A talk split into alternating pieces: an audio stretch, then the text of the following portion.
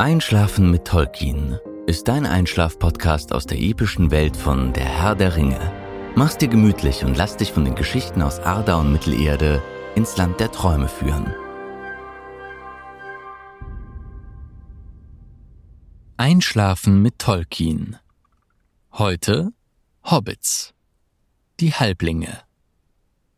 Hobbits waren eine kleine Nebenlinie der menschlichen Gattung. Sie hatten eine bräunliche Hautfarbe und erreichten zumeist eine maximale Körpergröße von etwa 60 bis 120 Zentimeter. Deshalb wurden die Hobbits von den Dunedain auch Halblinge genannt. Die Hobbits selbst sagten, sie seien einmal größer gewesen. Im Westron lautet die Bezeichnung für einen Hobbit Banakil, übersetzt Halbling. Die Hobbits nannten sich selbst auch Kuduk was möglicherweise mit dem rohirischen Wort Kut Dukan für Höhlenbewohner verwandt ist. Entsprechend seiner fiktiven Übersetzungsstrategie übersetzte Tolkien Kut Dukan mit dem gleichbedeutenden altenglischen Holbytla. Im Elbischen heißen die Hobbits Perianath, was Volk der Halblinge bedeutet. Erscheinung Hobbits neigten zur Leibesfülle, hatten runde, gutmütige Gesichter, leicht spitze Ohren, krauses Haupthaar und lange, geschickte Finger. Die Füße der Hobbits waren auf dem Spann mit einem dichten, wärmenden Haarpelz bedeckt, während ihre Sohlen eine lederartige Haut aufwiesen. Diese Tatsache machte es für die Hobbits unnötig, Schuhe zu tragen. Sie waren Meister im Schleichen und hatten ein sehr gutes Gehör. Sie erholten sich schnell von Stürzen und Verletzungen, und sie hatten einen Fundus an Weisheiten und klugen Sprüchen. Zauberei war Hobbits vollkommen fremd, magische Fähigkeiten besaßen sie nicht, bis auf ein wenig Alltagsmagie, um leise und schnell zu verschwinden.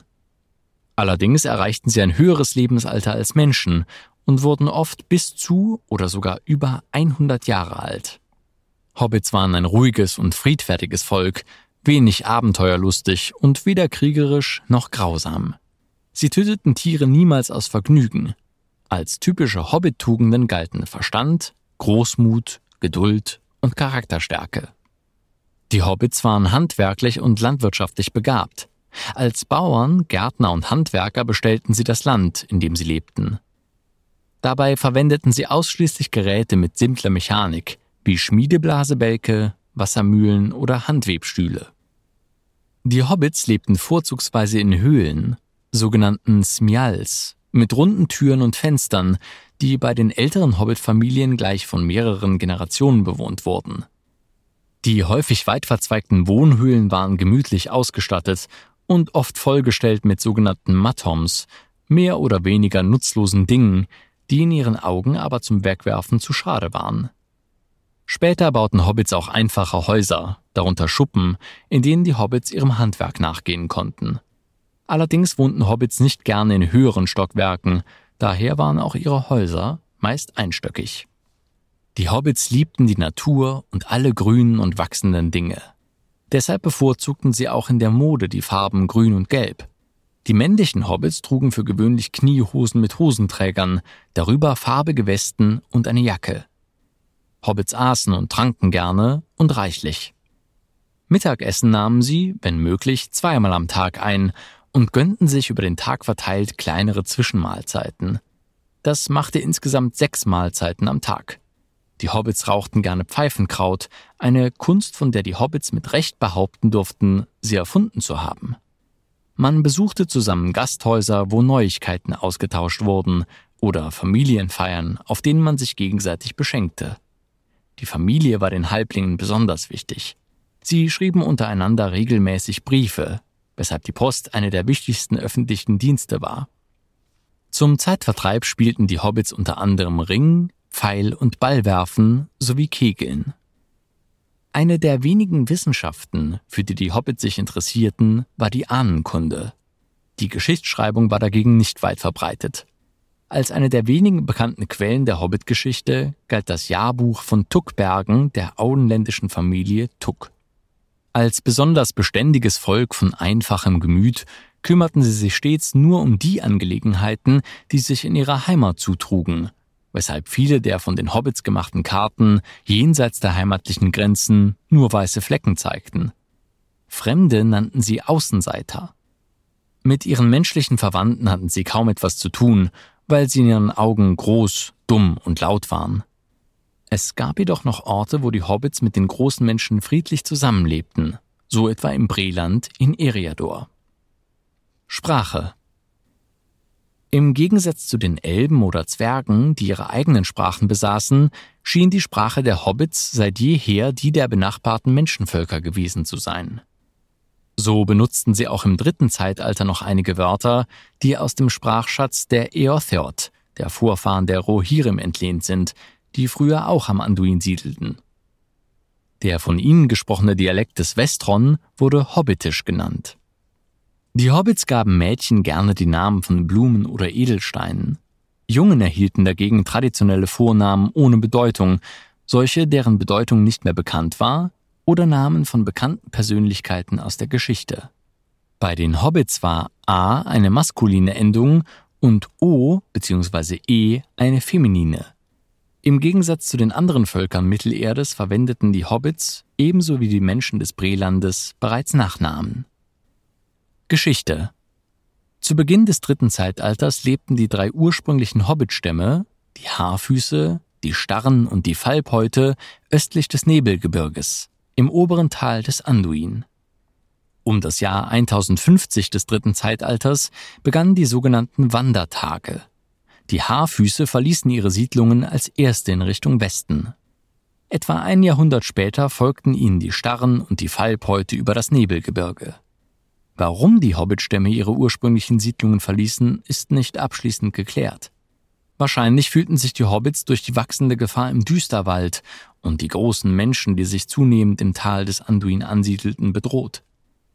Die Haarfüße zogen durch Eriador bis zu den Wetterbergen, wohin ihnen später auch die Fallbeute folgen sollten. Um 1300 ließen sie sich in Bre nieder. Bre gehörte damit zu den ersten und ältesten Hobbit-Siedlungen, die nach den Wandertagen an Bedeutung gewannen. Die Starren zogen hingegen nach Süden und lebten lange Zeit im Winkel, wo der Bruinen in den Mithaithel mündete, oder zogen weiter südlich nach Farbat und den Grenzen von Dunland. 1356 verließen sie den Winkel aus Furcht vor dem aus Angmar entfachten Krieg und wanderten weiter nach Süden oder zogen nach Rovanion zurück, wo sie in primitiven Gemeinden zusammenlebten.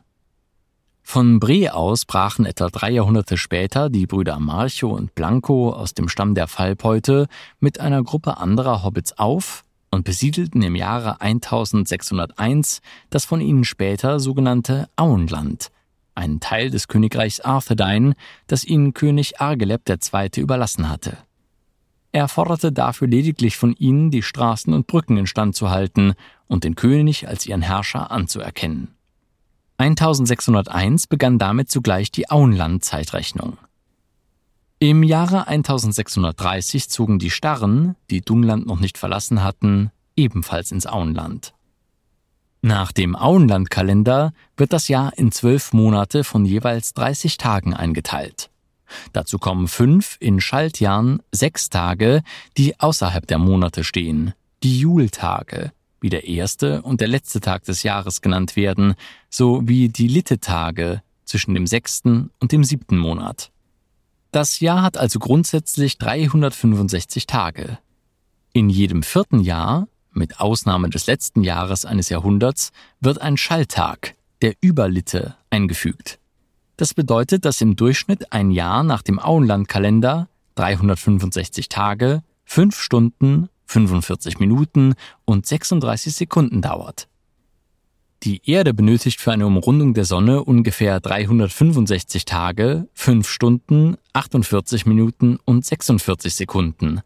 Das Jahr nach dem Auenlandkalender ist also 3 Minuten und 10 Sekunden zu kurz. Darüber, ob und wie diese Ungenauigkeit ausgeglichen wird, ist nichts bekannt. Die Zeitrechnung nach dem gregorianischen Kalender ist genauer Dort wird jedes vierte Jahr ein Schalltag eingefügt, mit Ausnahme der durch 100 teilbaren Jahre, es sei denn, das Jahr ist auch durch 400 teilbar. Ein Jahr nach dem gregorianischen Kalender ist demnach 26 Sekunden zu lang. Der Auenlandkalender ist an der Sommersonnenwende ausgerichtet. Der 183. Tag des Jahres, Der Mitjahrestag soll möglichst genau dem Termin der Sommersonnenwende entsprechen. Diese findet derzeit nach dem gregorianischen Kalender zwischen dem 20. und 22. Juni statt. Der gregorianische Kalender dagegen ist an der Frühlingstag- und Nachtgleiche ausgerichtet, die auf den 21. März festgelegt ist. Der Jahresanfang des Auenlandkalenders liegt daher etwa zehn Tage vor dem des gregorianischen Kalenders. Bre, das Auenland sowie das angrenzende Bockland wurden schließlich zur festen Heimat der Hobbitstämme, die sich mit der Zeit vermischten. Andere Siedlungsgebiete, beispielsweise jene in Wilderland, scheinen im Laufe des späten dritten Zeitalters verlassen oder zerstört worden zu sein. Andere Siedlungsgebiete, beispielsweise jene in Wilderland, scheinen im Laufe des späteren dritten Zeitalters verlassen oder zerstört worden zu sein. Realer Hintergrund Gegen Ende des Jahres 2004 wurden in einer Höhle auf der indonesischen Insel Flores Knochen und alte Werkzeuge einer bisher unbekannten Menschenart gefunden. Der Homo floresiensis.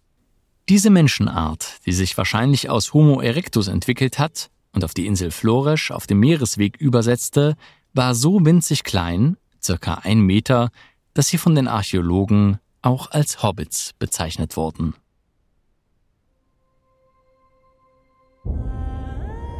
Na, immer noch wach? Wenn dir dieser Podcast gefällt, lass uns gerne ein Abo und eine Bewertung in deiner Podcast-App da. Und folge uns auf Instagram at Einschlafen mit Podcast. Über Feedback und Artikelvorschläge freuen wir uns sehr. Der Text ist unter CC-Lizenz auf arapedia.org und fandom.com verfügbar. Produziert und aufbereitet wird dieser Podcast von Schönlein Media. Gelesen von mir, Patrick Zoom.